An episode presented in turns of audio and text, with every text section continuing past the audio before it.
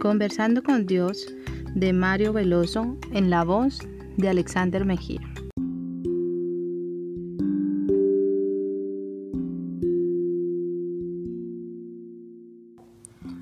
No por obras, pero cuando se manifestó la bondad de Dios nuestro Salvador y su amor para con los hombres, nos salvó, no por obra de justicia que nosotros hubiéramos hecho, sino por su misericordia, por el lavamiento de la regeneración y por la renovación en el Espíritu Santo.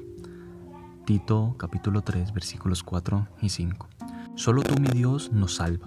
Tantas veces lo repites en la revelación que tendría que ser la verdad más entendida y más ampliamente aceptada.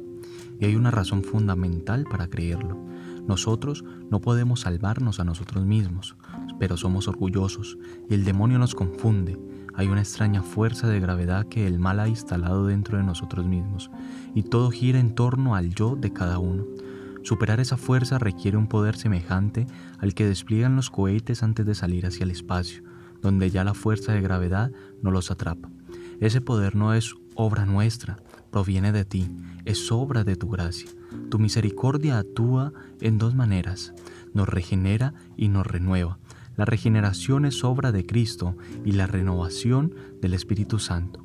Cuando me regeneras, me transformas tan profundamente que nazco de nuevo, renazco por el lavamiento de la sangre de Cristo.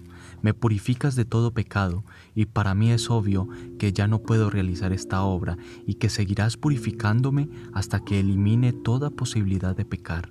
Comienza por lo tanto en mi conversión y termina en mi glorificación. De cierto os digo, dijo Jesús, que en la regeneración, cuando el Hijo del Hombre se siente en el trono de su gloria, vosotros que me habéis seguido también os sentaréis sobre doce tronos para juzgar a las doce tribus de Israel. Libro de Mateo capítulo 19 versículo 28. Dime Señor, ¿hay alguna diferencia entre mi regeneración por el lavamiento de mis pecados de Cristo realiza y la renovación por el Espíritu? No os conforméis a este siglo, sino transformados por medio de la renovación de vuestro entendimiento, dice Romanos capítulo 12, versículo 2.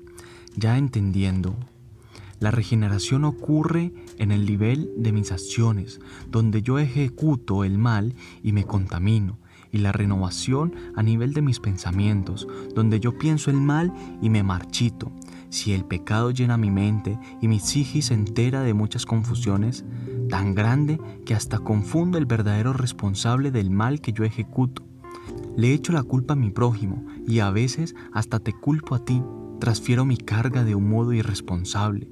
Mi mente pecadora no me entiende ni te entiende a ti. Yo no podría salvarme como una obra mía porque mis acciones están contaminadas y mi mente confundida. Depende solo de tu gracia, que me regenera por el lavamiento de Cristo y me renueva por el Espíritu.